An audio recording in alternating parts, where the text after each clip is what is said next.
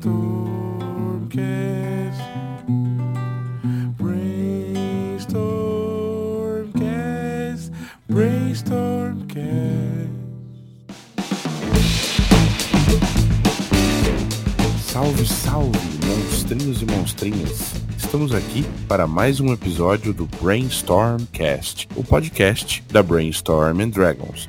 E hoje estamos aqui com uma dupla de peso, o Hausman e o Leandro, são dois especialistas na história de Dungeons and Dragons, lá desde os seus primórdios e também no cenário conhecido como Mistara. Então, é, hoje nós vamos fazer o seguinte, nós vamos contar a história de Dungeons and Dragons para vocês, começar lá desde o início da Gênese e ir passeando pelos seus meandros, suas curvas, suas possibilidades, ao mesmo tempo inserindo vocês, aqueles que obviamente ainda não conhecem, esse tal cenário de mistério que por enquanto ainda para vocês e para muitos é um mistério, mas que começa a se revelar a partir do momento em que eles começam a iluminar esse caminho pra gente.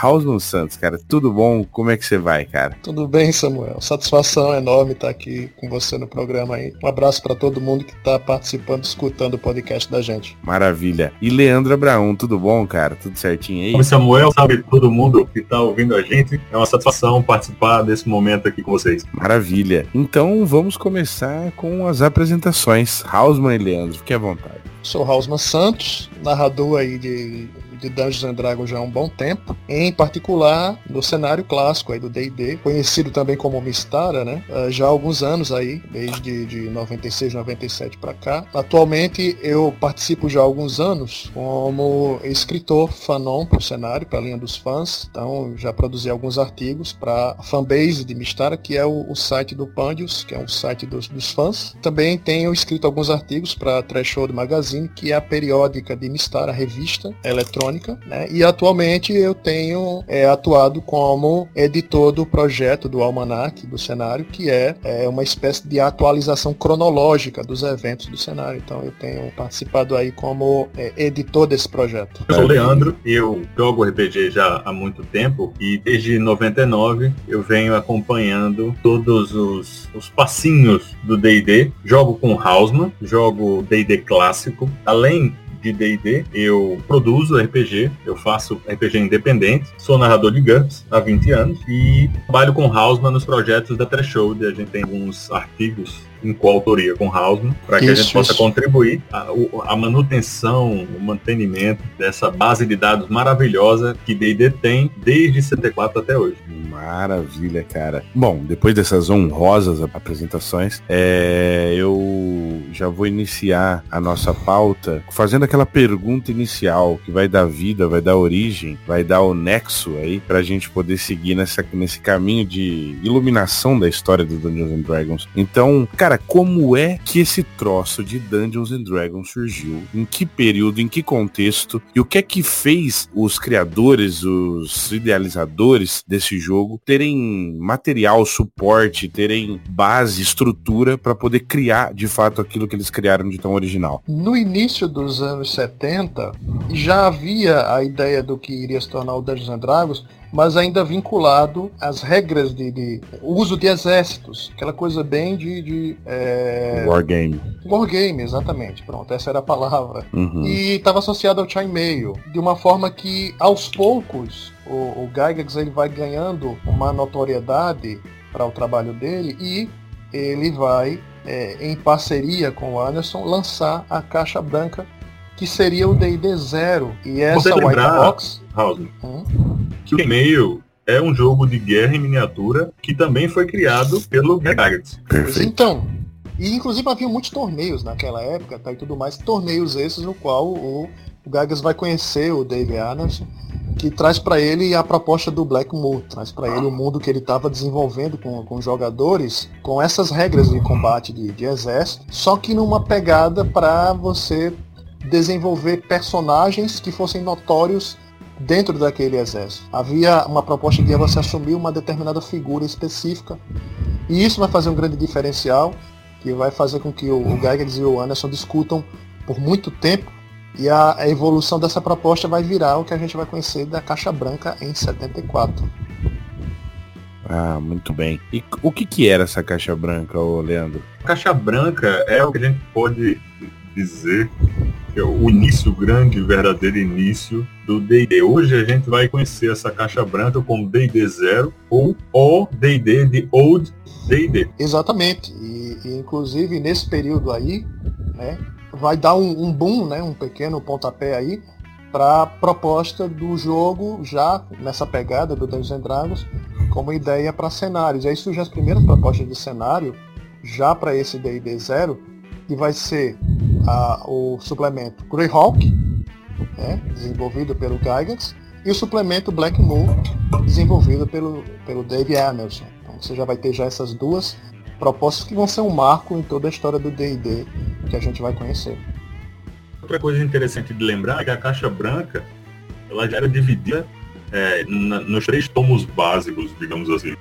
Sendo um tomo com, com informações mais voltadas para os jogadores, outro tomo com informações voltadas aos monstros e os seus tesouros, e um outro tomo mais voltado às aventuras e às ferramentas que o narrador teria para conduzir essa história. Então, essa organização básica de D&D dos três livros, hoje a gente tem como é, o livro do jogador, o livro do mestre e o de monstros, ela vem desde o começo, é algo bem, é, digamos assim, a manutenção disso é algo fundamental no D&D, sobretudo hoje em dia. Tem uma coisa que eu acho que a gente pode esmiuçar melhor, né, que é para fazer sentido mesmo, para ter uma cola boa de sentido aí para quem está ouvindo. Essa coisa da transição do Wargame, Chainmail e, e Caixa Branca, como é, como é que se deu? Porque assim, são jogos muito diferentes. Eu jogo Wargame, eu sei como é um Wargame. E eu sei também que ele é absurdamente diferente de um RPG em tantas coisas quanto possível, assim. Seria como comparar futebol e handball, assim.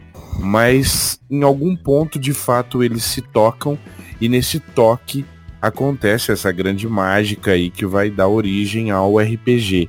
Mas como é que se deu de fato a transição do Wargame para o início do RPG? Esse, esse, essa proposta, ela vem surgir na conversa entre o Geigas e o Anderson, porque, bem, o que havia a princípio, como se deve saber, eram os torneios desses Wargames, né? Uhum. E o Anderson faz a, a, quando ele, ele vê essas propostas do Geigas e tudo mais, ele marca de se encontrar com ele, vai e ele leva é, não só a ideia, mas a experiência da campanha que ele tem desenvolvido de Black Moor. E era uma coisa bem impressionante porque ele tinha um mapa na campanha dele que ele fazia, o Anderson lá.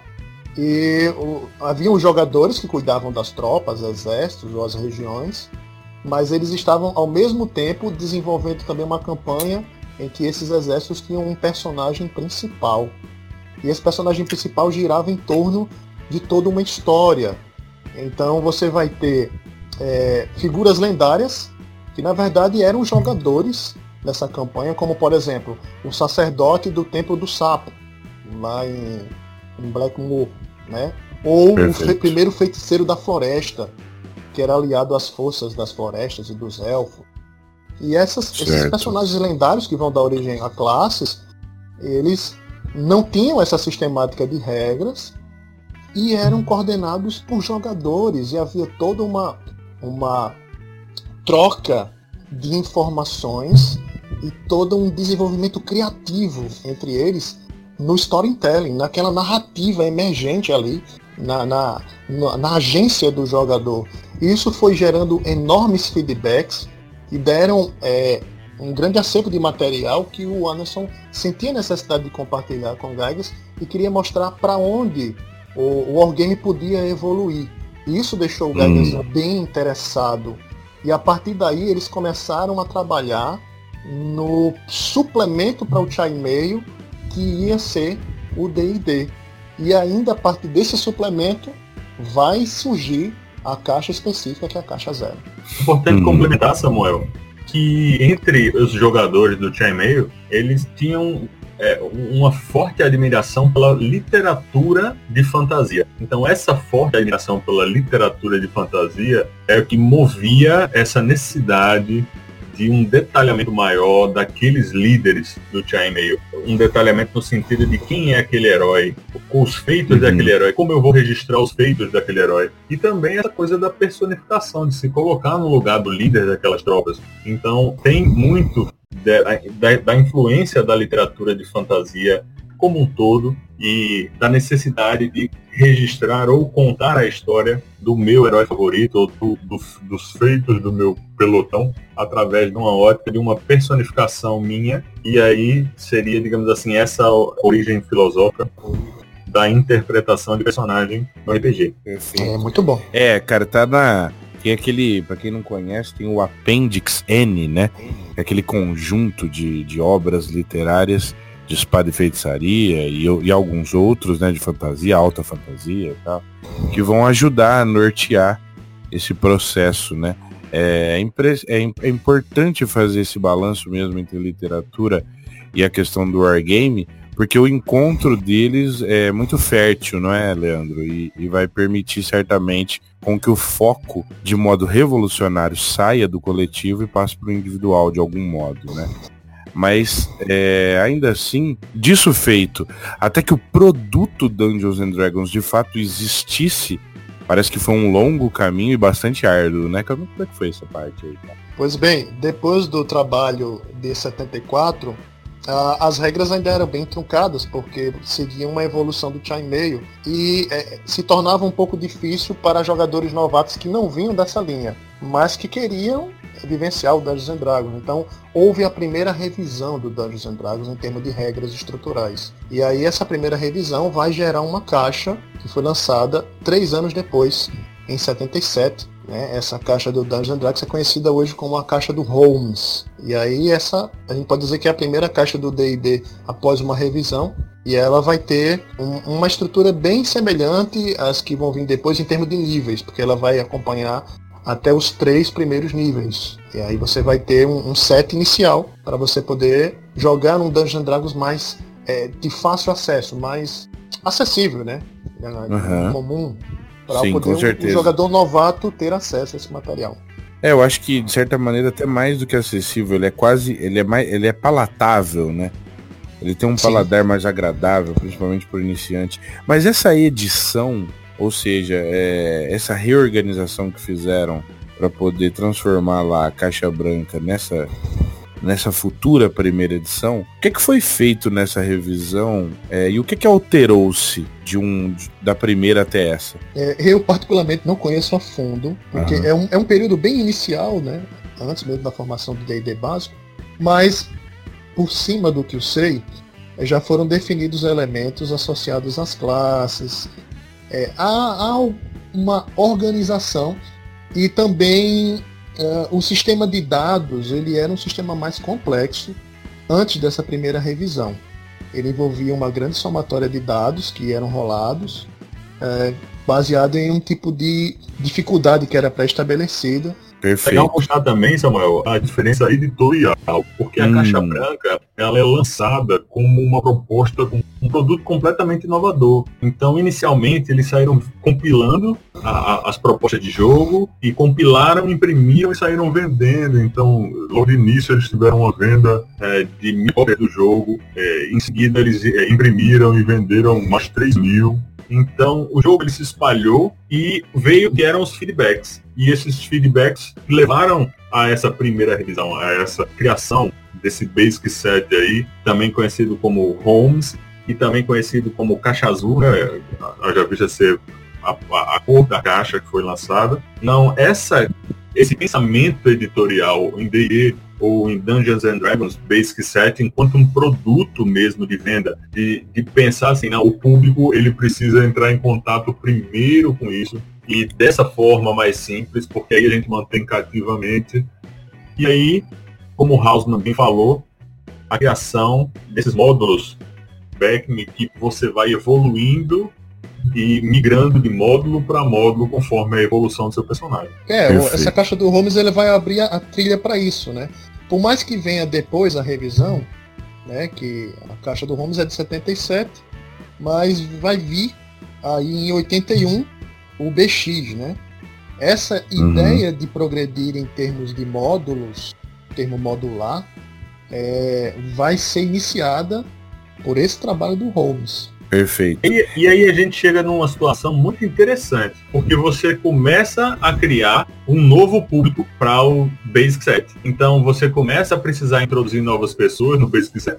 Mas aí você lembra que você já tem alguns jogadores que não querem ser reintroduzidos. E aí Perfeito. a gente vai chegar até o ponto que as pessoas mais se confundem, né? Que é por que manter as duas linhas, o Advanced Dungeons and Dragons em 77 e o Dungeons and Dragons uhum. em 77 também, funcionando como é, dois produtos com, é, similares, porém completamente diferentes na vista é, editorial das estratégias da época, foi escolhida essa estratégia de manter dois produtos, sendo que o um seria destinado a uma, um produto mais linear, mais nos trilhos, para que as pessoas pudessem uhum. ser inseridas é, de forma a, a, continuar uma aventura, e outro para moldar aqueles jogadores que já consumiam desde 74 até 77 o D&D, então para deixar mais dinâmico e o, apresentar um novo conjunto de regras e uh,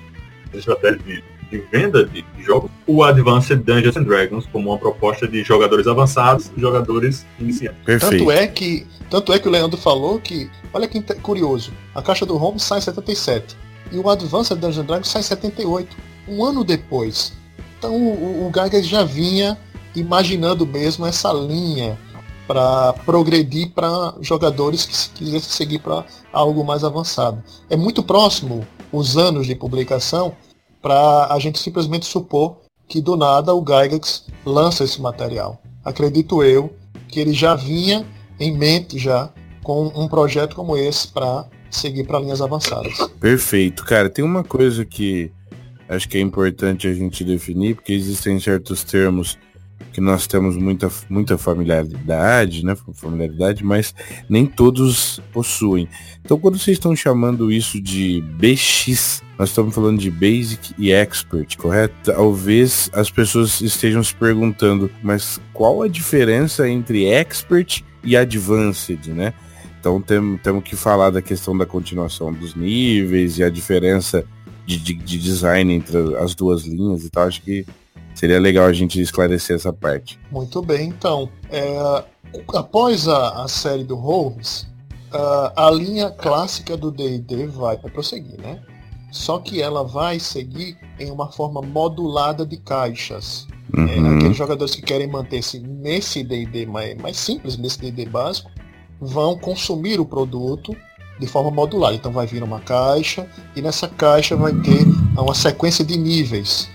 Essa primeira sequência, que foi lançada em 81, ela vai ser a Basic Set, que vai trabalhar do primeiro até o terceiro nível. E a caixa Expert, que é uma caixa azul, sendo a Basic vermelha, a Expert vai ser azul, e ela vai continuar desse terceiro nível, ela vai do quarto nível até o décimo quarto nível. A partir daí você vai ter uma história é, evolutiva uma história de lançamento de produtos. Mas lembrando, nessa, nessa, nessa proposta, sai a caixa do módulo e saem as aventuras para que você jogue usando aquela caixa. E aí você vai progredindo os níveis através de caixas do D&D básico, que era uma proposta diferente do que o Gygax queria fazer com o Advanced de Dungeons and Dragons, que era o seguinte, era já lançar um livro do Dungeons and Dragons, um formato mesmo do livro, só que bem avançado. Haviam inúmeras regras que estavam muito além desse conceito inicial, né, dessa caixa introdutória. E nesse livro do Gygax, do Advanced, você tinha níveis muito além do terceiro. Então você podia ter jogado a caixa do Holmes em 77. Se você não quisesse continuar no Dungeons and Dragons básico, você ia para o Advanced. E depois do terceiro nível, Lá você tinha as regras de suporte para que você pudesse seguir uma campanha além dos níveis até onde pudesse seguir sua campanha. Perfeito. É interessante é... lembrar, Samuel, nesse momento, uhum. que, em teoria, nós teríamos aí uma estratégia bem clara de mercado. Nós teríamos um produto que seria direcionado para jogadores iniciais, com regras mais simples, com regras mais soltas, mais abertas, é, estimulando a imaginação e a fantasia mesmo, e outra, um calhamaço mais hardcore player, em que os jogadores mais experientes pudessem é, executar é, várias, é, digamos assim, pudesse fazer várias coisas com seu personagem, onde teriam essas regras lá colocadas nos livros para que você pudesse resolver conflitos, regras de, de enfim, de, de, jornadas, de viagens, de campanha, de mercado, de monstros diferentes de acordo com a região. E aí você teria essas regras mais rígidas no AD&D. Só que, obviamente, aquela época, isso em teoria era muito bonito, mas na prática era muito complexo. Então, acabava que algumas regras, por exemplo, de AD&D, elas se contradiziam com regras de D&D. Então, em alguns pontos, isso ficava dúbio, porque quem migrava de um ponto para o outro, consumia ali na área cinza, por exemplo, sem compreender uhum. é, se estava consumindo o D&D ou se estava consumindo um D&D Expert ou se estava consumindo um D&D Advanced. Então, haviam também esses erros de produção, que é muito comum na época. Imagina um mercado super entusiasta, super inovador desse, sair tudo na perfeição, não existe. Então, haviam também sendo, sendo lançados livros suplementares, principalmente dos anos 80, que vai ser recheado desses livros suplementares, tomos diferentes, com regras alternativas. Então, é, há, há, esse ponto que é interessantíssimo levantar, que mesmo sendo duas linhas bem claras, em teoria, tudo diferenciado, o público ele começou a se conectar e começou a ter falha nos sistemas de dutos, porque muitas vezes as equipes não se conversavam, então tinha uma regra específica aqui e a regra do outro lado contradizia relativamente, então foi aí que é, trouxe essa questão dos termos de regras alternativas. Aqui é uma regra, ali pode ser outra, naquele módulo pode ser outra, pode trazer outra, porque ah, era impossível consumir toda essa literatura para que você pudesse escrever outra. A produção era muito grande. Sim. Para conseguir tecer um, um, produto assim tão complexo, cheio de variáveis e de tabelas e, e com um alto número de palavras por livro, é, certamente não foi uma tarefa fácil. Mas ela só foi possível porque tudo isso estava enredado num cenário. Eu queria que vocês falassem um pouco de que cenário é esse que abarcava o D&D lá no início e depois no BX e depois no Beckme, o AD&D. Então, como é que funcionou essa... Aonde, aonde estavam cravadas é, esses sistemas, né? Do ponto de vista da narrativa que é tão importante para RPG. Então, vamos falar um pouquinho de cenário, galera. Muito bem, então. A partir do momento em que ocorre a primeira revisão do Holmes, como eu falei antes, havia no D&D 0 o Blackmoor e o Greyhawk. Isso não vai se seguir na linha de evolução do D&D básico, do D&D clássico. O que você vai ter certo. aqui, quando segue-se o AD&D, o Gygax vai desenvolver o projeto dele e leva para o AD&D o Greyhawk. Mas nesse ponto já não havia uh, o trabalho do Anderson nessa linha, nessa sequência. Isso só vai voltar muito mais à frente, quando o Gygax e o Anderson se acertam nesse ponto. Aí, eventualmente, o Blackmoor retorna, mas nesse momento nós vamos ter um hiato desse cenário. Tendo isso em mente, a gente vai ver que quando a caixa do Holmes vai ser expandida para um, um, reboot em formato de duas caixas, que é a Basic e a Expert, ou o famoso BX do Dungeons Dragons clássico, é, ele vai vir seguido de módulos de aventura. Esses primeiros módulos, eles colocam aquele conceito bem tradicional do Dungeons Dragons, né, envolvendo o quê? As cavernas, as catacumbas, as dungeons, uma vila próxima. Então eles não são necessariamente ligados a um local ou a um cenário. Porém, à medida que os módulos vão sendo lançados e o D&D vai seguir essa progressão modular, as aventuras da série B, que são os módulos Basic, ligados a essa caixa Basic, em números mais à frente, eles vão começar a coincidir as aventuras em uma determinada região que vai ser pré-determinada ali. Esse primeiro esboço de local ou cenário, ele não vai estar tá associado a um grande mapa, um continente ou nações. Ele está associado a uma terra. E essa terra que a gente vai conhecer, ela vai passar a ser chamada de Carameico. Carameicos vai ser o, o reino região aonde você vai jogar grande parte das aventuras dos módulos B. A exemplo do B5, o B6, o B7, o B8, 9. Até o, o B3 e o B4, ainda essas aventuras eram soltas. No, B, no B4 específico, ele coloca ali numa nação desértica, perto do Caramecos, mas não dá nome a essa nação.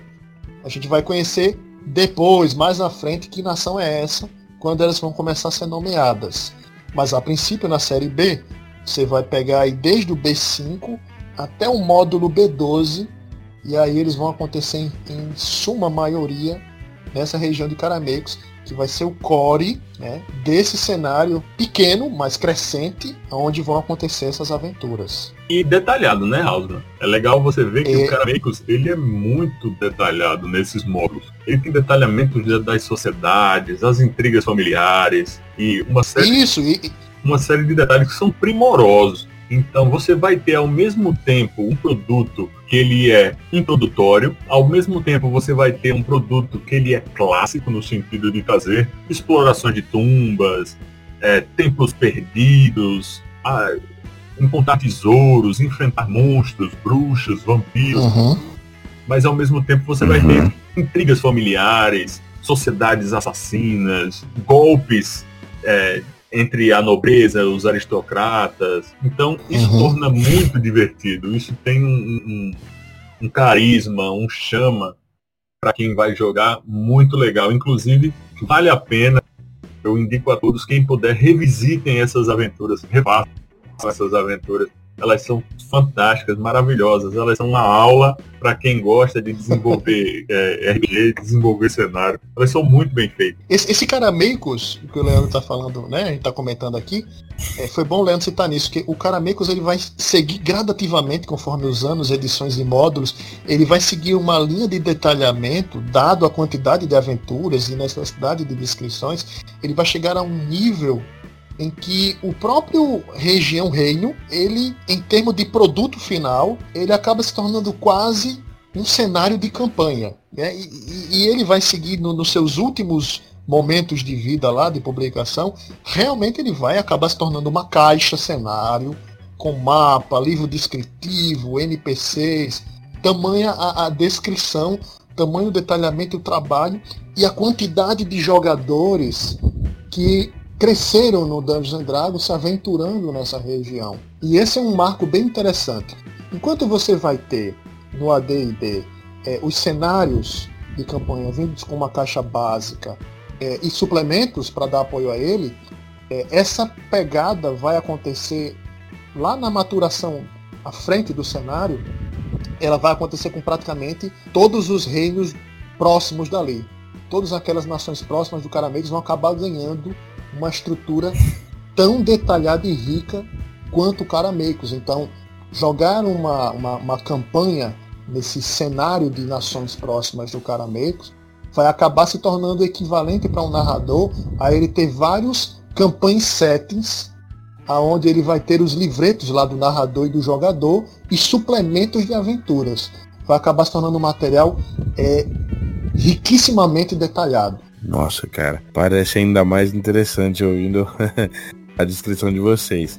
Mas é uma coisa que eu queria entender melhor, Raul. Você falou assim que até o B4 ainda tinha uma, ainda isso ainda estava mais aberto, né? Uhum. É a partir então do B5 que isso que isso se ancora. Exatamente. É o Horror on the Hill. Isso. O... Antes uma... dele, o B4, você tem a Cidade Perdida, né? Lost City. Lost City, que é onde que é o cenário onde tá rolando o D&D moleque lá do pessoal do Café com Dungeon, né? Isso, isso, exatamente. E aí, a partir daí, né, já há o, o, o, a preocupação dos escritores da PSR em organizar esses módulos B em uma região em que os módulos possam dialogar. Então havia muito mais interesse do jogador em poder colecionar esse set de aventuras sendo eles de um local específico. Interessante que a gente vê aí também uma outra diferença entre os dois produtos. Então nós temos aqui é, o, o, Dungeons and Dragons, ele está focado muito mais numa linearidade, numa, numa questão de introduzir jogadores e também de construir junto com eles os detalhes desse cenário, o, a, o, o pensamento na interpretação dos personagens, essa margem para abertura interpretativa para os personagens, enquanto o AD&D ele começa a ser um produto que começa a correr na outra mão, na mão de ter regras mais rígidas, de ter é, uma tentativa de ter regras para muitas situações, então ele tem muitos descritivos de regras para muitas situações diferentes. Então isso meio que também auxilia na estratégia de jogadores que preferiam algo mais interpretativo, eles estavam consumindo o D&D e os jogadores que eram mais focados em regras, em quadrado e, e toda aquela herança do Gmail, eles estavam lá no AD&D. Perfeito. Então é possível dizer que, de certa maneira, é, essa herança seguiu com muita força até nas edições mais modernas, né? Porque mesmo a quinta edição abrandando um pouco esse caso, ela ainda ela ainda está bem envolvida com isso, né? Quadrados, squares, contagens, é, regras. É, se você comparar, uhum. né? Um manual de regras, por exemplo, sei lá, do D&D da Grow com o manual de regras do D&D quinta edição, você vai ver que o D&D quinta edição ele tem muita coisa. Ele é uhum. gigantesco, ele tem muita, muitas possibilidades. Então talvez seja possível intuir disso que as edições mais modernas sejam edições aprimoradas, diferenciadas, com ou, ou né, com, com caminhos escolhidos é, avançando sobre a temática do AD&D, né? Posso dizer assim que o RPG, o jogo é, solto de D&D, né, para além do conceito de D&D, ele realmente já cortou esse cordão umbilical. Nós temos aí uma série de sistemas completamente interpretativos, com mecânicas completamente uhum. fora da caixa, mas eu digo que a linha a linha D&D ela ainda não cortou esse cordão umbilical. A quinta edição ela traz muita coisa é, interessante que enche os nossos olhos sobre isso interpretativo, lembra muita coisa do D&D clássico, ela remete isso, mas a gente vê a, a necessidade que grande parte do público de D&D e, por consequência, o público mais antigo do AD&D, ela, ele tem essa necessidade dos squares, ela, ela tem, ele tem essa necessidade do, de simular com números, regras e pões e marcadores e esse tipo de coisa, que é esse cordão umbilical, uhum. eu diria, do Gmail que é, na linha D&D não foi cortado. Principalmente por essa aproximação de, de, uma mecânica mais crua, né? Essa mecânica mais moderna, que se assemelha a mecânicas de jogos eletrônicos. Então, isso marcou muito um, um determinado momento da produção do RPG, em que muitos se aproximaram desses cálculos muito complexos ou de, de sistemas voltados para essa, essa dinâmica do grid, que a gente pode chamar assim, de dinâmica do grid, ela tem é, esse contexto histórico aí, mas que ficou realmente muito marcado como uma, edições modernas por se assemelharem a mecânicas mais objetivas que são próximas das mecânicas dos jogos eletrônicos, com muitos cálculos, com resultados baseados em cálculos e com as variáveis todas dentro de uma tabela, por exemplo. Perfeito. O cenário de Mistara, para quem não sabe, ele foi a expansão do mundo dos jogos, foi introduzido pela primeira vez no X1, né? É, no Isle of Dread, lá no Expert. Como é que funcionou isso aí, Hausman? Como é que, como é que se deu essa questão aí? Ah, o módulo do X1 ele vai ser lançado junto com a caixa do Expert, né? E uhum. ambos vão trazer uma coisa que vai instigar os jogadores, que é o seguinte: quais são as nações ao redor do Caramecos? E aí aparece para você uma lista lá pelo menos uma dúzia de regiões barra nações. O jogador já certo. vai ter uma, uma perspectiva exploratória muito maior. E é essa a pegada exata que o, a caixa azul do Expert quer vender a, ao jogador.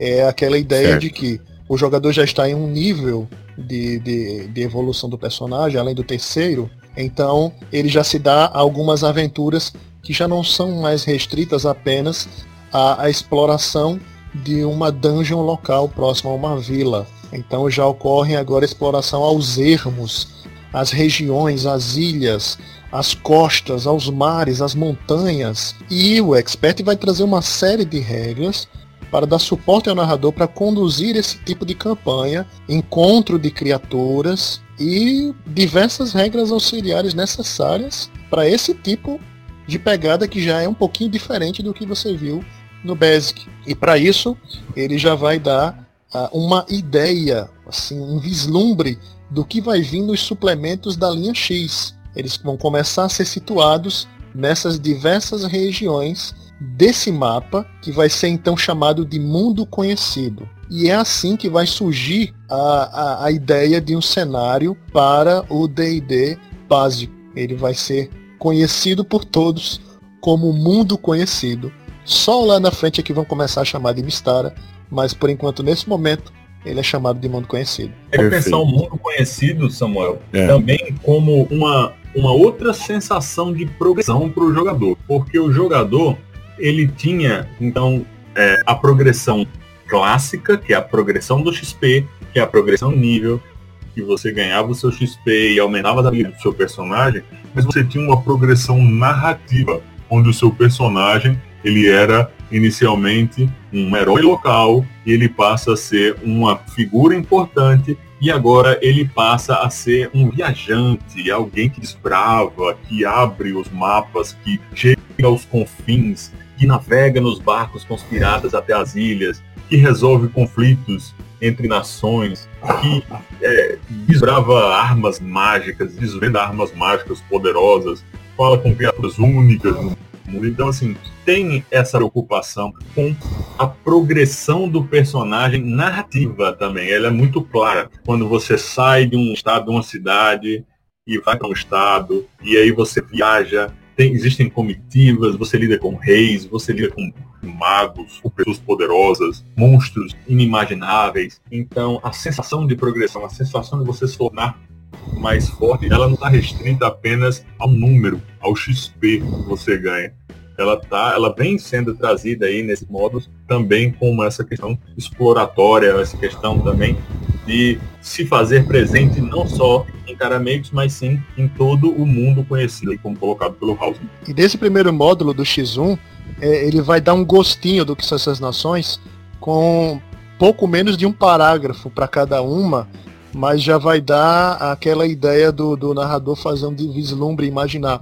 Então ele já descreve, por exemplo, no X1, Tiates como uma Roma bizantina. Ele já vai descrever hum. Ilaruan, que é onde acontece o, o, módulo B4, como a nação desértica dos Emirados de Ilaruan. Então, com algumas poucas palavras, é, ele já vai preparando o narrador para o conceito desses terrenos, de onde virão os futuros módulos. Isso deixa o, o, cenário do mundo conhecido inicialmente estranho, causa uma estranheza, porque você, se você parar para pensar, você está ali numa nação de Europa, e do lado você tem uma Roma bizantina e acima você tem uma nação, é, digamos assim, baseada numa nação desértica, numa nação de tradições árabes ou baseada em tradições árabes. E logo ao lado você vai ter nações de vikings e um pouquinho mais para trás você vai ter uma grande nação mercante que é, lembra aí os movimentos do, dos ingleses, mercantes. Então ele é,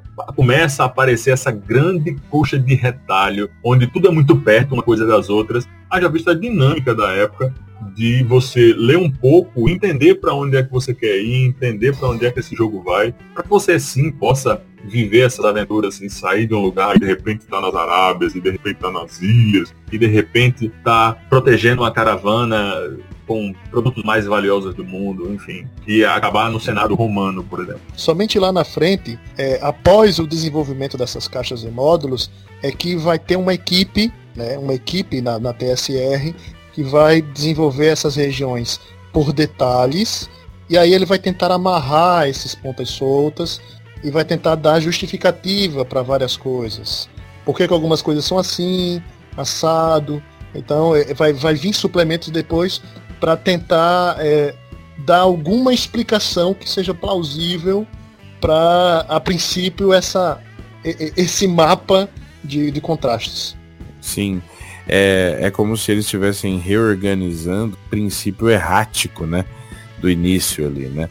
Tem uma, tem uma coisa que, que é notório que é o seguinte, pelo menos é o que se discute bastante em alguns fóruns internacionais, que é assim, a necessidade que alguns autores da TSR e de certa maneira o corpo de autores tinha de emplacar dentro do mesmo cenário vários mundos de fantasias que já, que já estavam no coração das pessoas por conta da literatura né? E apesar de terem feito, de, ser, de, de serem fantásticos é, e se assemelharem com algumas questões históricas do mundo real, é, essas questões históricas estariam cada um é, num nível cronológico, né? Então os vikings, os mouros, os piratas, todos eles todos eles no mesmo local, no mesmo tempo e espaço, e isso muito bem amarrado, construído, costurado, de maneira a construir todo esse mundo conhecido como uma coisa que de estranho passa a ser coerente. Isso, é isso que... vai trazer um, um, um diferencial bem grande para a Mistara, que é que você vai ter um cenário de campanha em que você vai ter diversos temas para tratar a gosto do narrador e do jogador que ele vai escolher para querer jogar. O, o, cenário vai dar suporte para isso. Pode botar diverso nisso aí. é verdade. Enquanto você, enquanto você vai ter caixas no AD&D com cenários com tema específico, o Mistara vai ter uma gama quase é, é, insondável de temas e locais e regiões. É quase como se você pudesse escolher os momentos históricos ou temáticos da história real no mundo, né? Você vai poder imaginar que haverá uma região em Mistara que vai trabalhar com esse tipo de tema. Isso vai ser uma amplitude muito variada e divertida para o jogador e, os, e o narrador em geral. Aí entram questões que são muito interessantes. Como você mesmo disse, Samuel, são cenários, personagens, mundos de fantasia já existem na cabeça das pessoas. Então uhum. você começa a pensar na possibilidade desses crossovers. Então você pode, pode ter, de acordo com a, a, a estrutura da sua história, é, contato com vikings, com gladiadores, com samurais, com é, povos do deserto,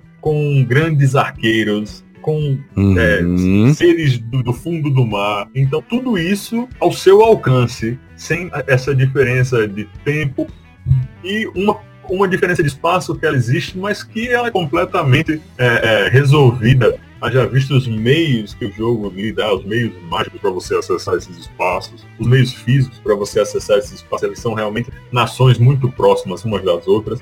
Então isso gera um, desperta uma curiosidade. Imagine um jogador à época que pensa, seria massa agora a gente fazer uma missão é, que se tratassem de povos militares, extremamente militares, e você vai lá e busca onde estão esses povos extremamente militares, você acha, e depois agora eu quero um povo que seja uma magocracia, pessoas extremamente versadas na arte da magia, uma elite erudita mágica, então você vai lá e uhum. procura, e você tem ali um do lado do outro, então de forma que você agora eu quero quebrar muitos orcs como Mordor e, e uma campanha épica nesse sentido e logo ali do outro lado você também consegue. Então, ele te dá todos esses recursos como realmente um grande sandbox, uma grande caixa de, de, diversão, um grande parque de diversões, onde cada brinquedo tem um tema e todos estão juntos, independente da ordem cronológica que nós temos aqui na linha histórica real, dentro da linha do cenário, eles vão estar lá todos juntos à mercê da sua diversão.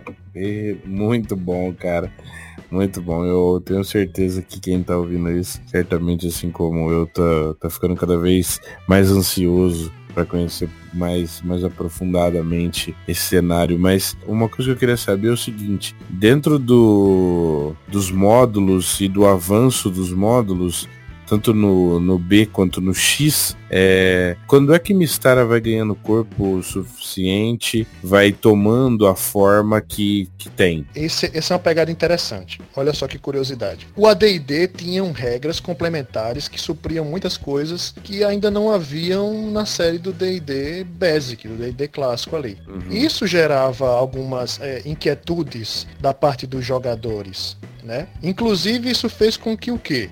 Isso fez com que o próprio Gygax é, se manifestasse em uma convenção em que ele chegou a anunciar que haveria uma caixa, uma terceira caixa para essa série, tá? É até então conhecida como BX, né? Que era a caixa Basic Expert. Então ele, ele anunciou em 82 essa caixa que chamaria-se de Companion Set, ou a caixa Companion, que ia trazer mais níveis, mais propostas e tudo mais, queria suprir necessidades que os jogadores que jogavam o Advanced já tinham algumas ferramentas em mãos, mas como o Dungeons Dragons ainda estava evoluindo de forma modulada, então não havia regras para cobrir ainda níveis mais altos do que, por exemplo, o 14 nível. E aí o Gagas anuncia essa, essa caixa, só que ela não, não é lançada. O que acontece é o seguinte, é que em 83, no ano seguinte, ao invés de lançar, ele faz o seguinte, ele chama o Mentzer e faz assim, ele pede ao Mentzer que faça um reboot da caixa BX e nessa, nessa linha da, da caixa BX também virá a Companion que ele prometeu. Só que dessa vez revisada nesse reboot. E aí você vai ter início a era do Mentzer, que vai ser a, a, nova figura recomendada pelo Gygax, que vai estar à frente dessa evolução das caixas do D&D Basic. E aí ele vai lançar em 80, 83 a famosa caixa vermelha, com a arte de ilustração do Larry Elmore, né? Para quem deve Nossa, conhecer. Isso. Seguida da caixa X, a caixa Expert, né? Também ali de 83 para 84. E logo após essas, a caixa Companion prometida com essas novas regras adicionais. Isso vai dar no, um novo fôlego para os jogadores do D&D tradicional, que agora vão estar munidos dessa, dessa vibrante e revigorante nova série. Porque junto com o Companion vai vir outra série de módulos que vai ser a série dos Companions, a série chamada CM. A grande pegada nessa CM agora, ela começa com um módulo impressionante chamado Test of Warlords, o teste dos senhores da guerra. E aí ele já tem uma pegada que é o seguinte, o seu personagem chegou em um nível é, de tamanhas aventuras renomadas que agora ele já vai iniciar sua conquista terras, territórios e domínios. Ele vai se tornar um senhor feudal de locais, de reinos. E a Caixa vai vir com material de suporte para isso. Regras de, de nobreza, é, formação de domínios, contratação de exércitos, toda uma nova série de regras complementares para ir dando mais profundidade ao cenário. Então, para que quem está ouvindo a gente entenda uh, de uma forma mais dinâmica, não que o Hausmann não seja dinâmico, mas assim, para que isso não, não fique dúvida no nosso ouvinte, é, havia uma caixa de, de, de, Dungeons and Dragons, que é conhecida como o Dungeons and Dragons BX. Quando vem essa versão Backme, ele restarta com o Basic Set, certo? Que seria o mesmo Basic o B do BX. O Expert Set, ele vem também, como seria um restart desse Expert Set. E aí, o Beck me traz o Companion Set, que traz novos níveis, uma vez que o Expert Set, o primeiro lá dos módulos BX, ele iria até o 14, e o Companion Set, ele traria dos níveis 15 ao 25 abrindo ainda mais possibilidade aos jogadores. Perfeito, cara. Eu acho que isso aos poucos vai, vai fazendo sentido na mente do, do ouvinte e obviamente para quem já conhece, então já tá familiarizado. E aí conforme isso vai acontecendo, vai ficando mais simples, é, eu acho, demonstrar, e eu tô gostando bastante disso, é como, como as mudanças na TSR também provocaram mudanças no cenário, né? E como, e como as escolhas da TSR também implicaram em consequências para esse mesmo cenário. Aí, com a evolução do Mistara, em que os módulos vão ali se ultrapassando um ao outro e, e, e trazendo cada vez mais complexidade, em que momento dessa evolução outros cenários passam a a existir dentro da, do Dungeons and Dragons? Como é que funciona isso? Aí é que tá o ponto. Até o momento da era Mentze, que você vai ter é o mundo de Dungeons and Dragons. Até então que virá a ser chamado de Mistara. Então, diferente do AD&D que vai ter uma série de caixas com propostas de cenários de campanha e aonde o AD&D vai lançar suplementos para que você possa trabalhar com a cosmologia desses cenários que estão sendo criados no Advanced Dungeons and Dragons, o mesmo não vai acontecer com o D&D. Ele vai manter-se fielmente seguindo uma linha evolutiva desse cenário. Então, o cenário que se conhece do Dungeons and Dragons é esse. é o cenário do Dungeons and Dragons que depois vai ser é, é, conhecido como Mistara. Então, Mistara é, é, o cenário. Ele não seria um dos cenários do D&D.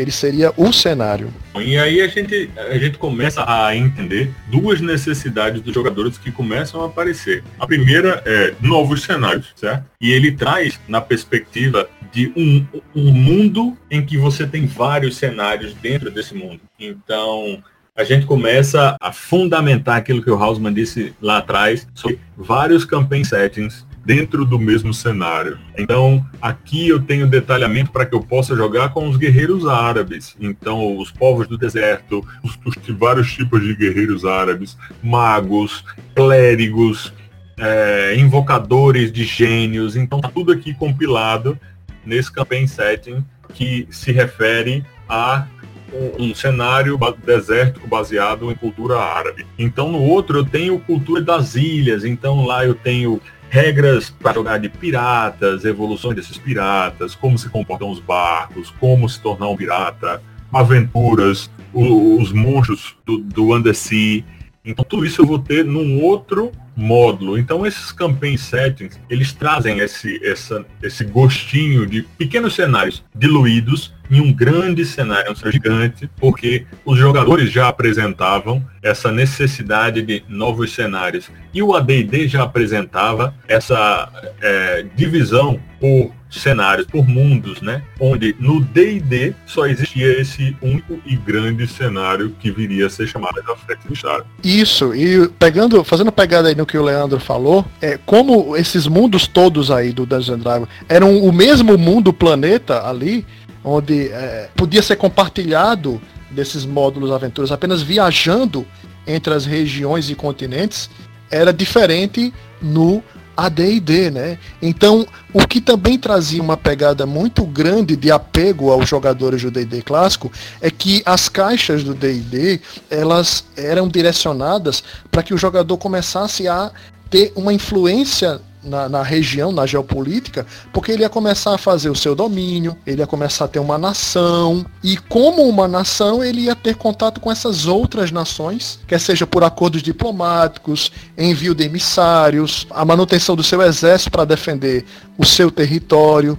Então, inevitavelmente, você entrava em contato com as outras nações, que seria entrar em contato com esses sets de campanha das outras regiões do mundo do D&D. Perfeito. Uma, uma dúvida que, que surgiu aqui entre um, um dos membros da nossa comunidade, né, mais jovem, ele me perguntou uma coisa que eu achei legal trazer aqui para essa discussão, para colorir um pouco desse panorama aí da, do, da, do momento onde os jogadores que se iniciaram na saga de Dungeons and Dragons há pouco tempo, na quinta edição, começam a entrar em contato com esses mundos mais clássicos, né? É...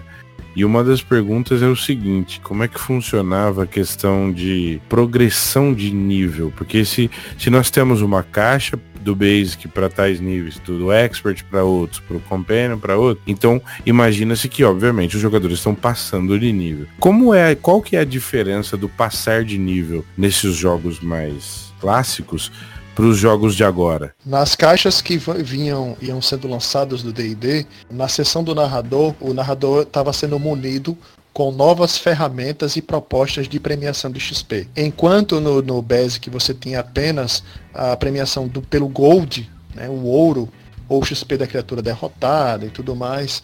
Agora, nessas novas caixas, eles vinham com é, capítulos para você é, adicionar XP por premiações extras. Então, ele vinha com coisas como os jogadores cumpriram parte da aventura. Um dos jogadores teve uma ideia que foi crucial. Eles resolveram parte da trama, que era muito importante. Uh, os jogadores não mataram, mas fizeram com que os alvos se rendessem.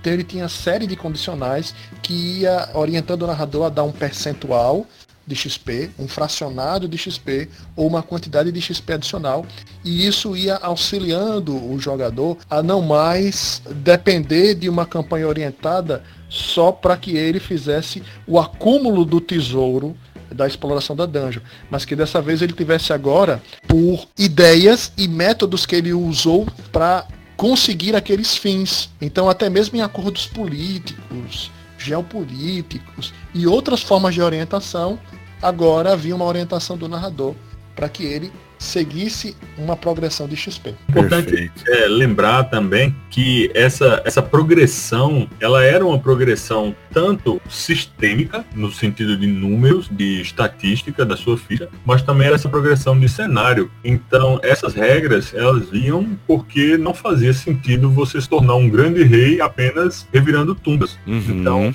existia essa necessidade de se criar essas regras, de trazer novos panoramas, de ganhar XP, novas mecânicas de ganhar XP, porque supostamente a mecânica básica de ganhar XP era você matar monstros, explorar tumbas, pilhar tesouros, comprar armas melhores e equipamentos melhores e salvar mais vilas e pilhar mais tumbas. Então. É, tem uma, tem uma coisa importante que eu vou pegar uma carona aqui para fazer uma distinção que o movimento da SR tenta fazer assim pacientemente, que é o seguinte: existe uma lenda, um, um mito de que no jogo, no jogo old school você tinha um jogador completamente voltado a matar criaturas. Isso não é verdade, uma vez que a quantidade de XP era bastante reduzida para um monstro que você matasse, em comparação com tesouros que você de repente encontrasse, né? Então, o, o, os jogos antigos, eles realmente eles conduziam o personagem em, em larga medida a buscar ouro e glória, né? E não ser um, um grande assassino de criaturas diversas.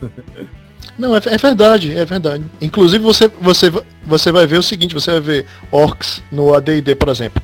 Acho que eles vão ter em torno de 50 ou é 70 de XP. Já um orc do D&D clássico, ele vai ter o que? 15 de XP mais ou menos. É outra ideia de progressão. Engraçado você falar isso porque eu penso que é justamente o contrário. Os jogos old school, eles realmente eles têm a sua gênese na exploração de dungeons e digamos assim, você fazer riquezas e matar monstros, mas matar monstros era um momento muito triunfal no jogo. E apesar não, de... eu sei, é, mas ele não era o objetivo Exatamente. Entende o que eu quero dizer? de ser esse momento triunfal, em hora nenhuma era o objetivo do jogo. Isso, Tanto perfeito. que aqui no D&D, do que a gente está falando, é, os módulos trazem novas metodologias de ganho de XP, porque ele não quer que você se limite a isso de forma alguma. Ele diz para ti, isso aqui é uma forma que você consegue para você brincar aqui, ó, nesses níveis, daqui e aqui. Aqui você brinca também, brinca, só que de uma outra forma. Mas você tem novas formas de ganhar XP e para além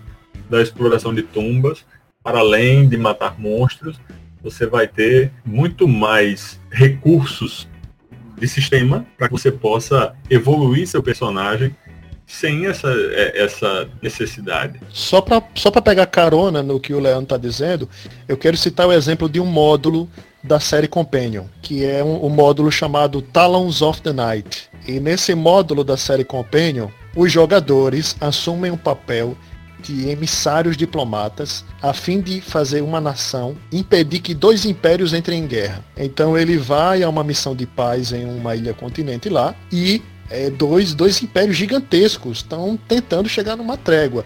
E, e, e, forças do mal estão tentando sabotar isso.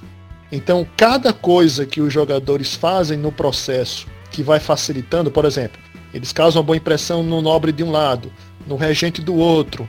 Eles fazem uma ação que é positiva, que colabora para os, os exércitos refletirem sobre as ações.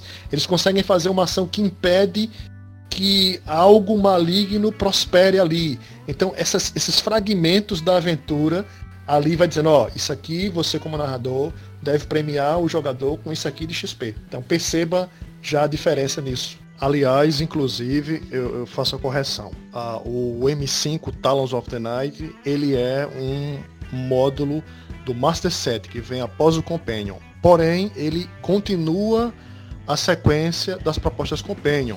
Ele trabalha com a questão de domínios e tudo mais, com a questão de regentes, porém lidando com perigos heróicos, perigos míticos ainda maiores.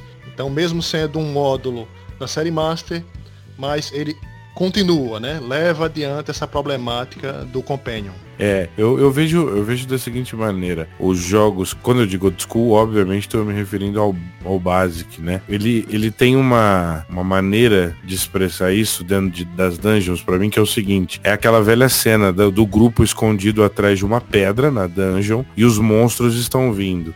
Alguém com infravisão percebe que são ah, seis abomináveis orcs vindo ali de dentro da dungeon. Em determinado momento do game design do Dungeons and Dragons, você tem de ser um herói, então você tem de apagar o mal, você tem de destruir o mal. E isso não estava presente necessariamente em todos os módulos do, do velho Dungeons and Dragons, porque você poderia muito bem dizer, silêncio, silêncio, deixa eles passarem. Por que, que eu vou engajar numa batalha onde a, a letalidade é altíssima, numa rolagem de dados você pode perder seu personagem no nível 1, arriscando com isso, não consegui aquilo que eu vim buscar, que é o tesouro, que é o que vai me dar XP, teoricamente. E aí, quando eu digo XP, não só do, do ponto de vista da progressão de level, mas também da experiência de, de, jogador, de como lidar com situações e de como lidar com o mundo, né? O cenário. Então, nota-se uma certa distinção, né? Alguns amigos meus que só jogaram a quinta edição foram jogar o old school e eles começaram a perceber isso. Poxa, aqui eu realmente preciso silenciar. Aqui eu preciso calar.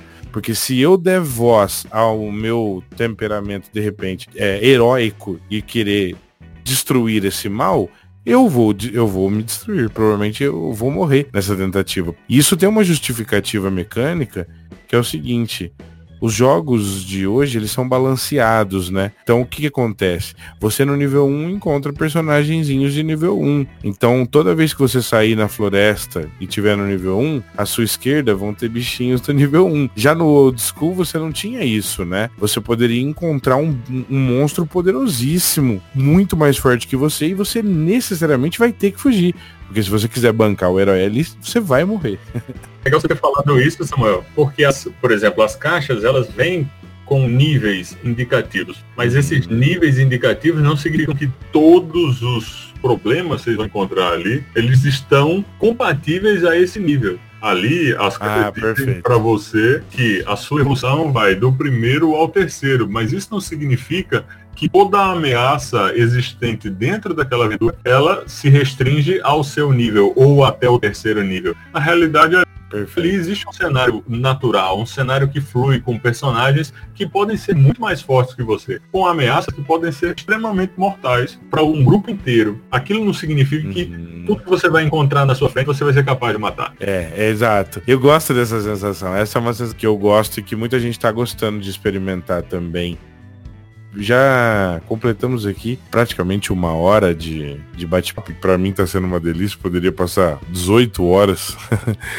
Mas já por aqui vai se encerrando com um gostinho de quero mais o nosso primeiro episódio da nossa coluna sobre a história de Dungeons and Dragons e Mistara, com os nossos dois convidados, o Hausman Santos e o Leandro Abraão. Então, antes de mais nada, já agradeço a presença dos dois. Para mim é uma honra, uma felicidade, é um aprendizado poder contar com o conhecimento de vocês aqui no nosso podcast. Ainda que já temos estourado, né, nessa, parte do tempo, sempre, sempre há, né, tempo para fazer um bom, o bom e velho jabá. Então, se vocês tiverem alguma coisa para anunciar, alguma coisa em vista, alguma coisa, algum comunicado, alguma dica pra galera, alguma coisa que vocês queiram falar diretamente pro ouvinte, essa é a hora. Valeu. Bom, eu só queria deixar o, convite ao pessoal que goste é, do cenário clássico do Mistar e queira saber mais, que existe um fórum dos jogadores do mundo do D&D, inclusive lá,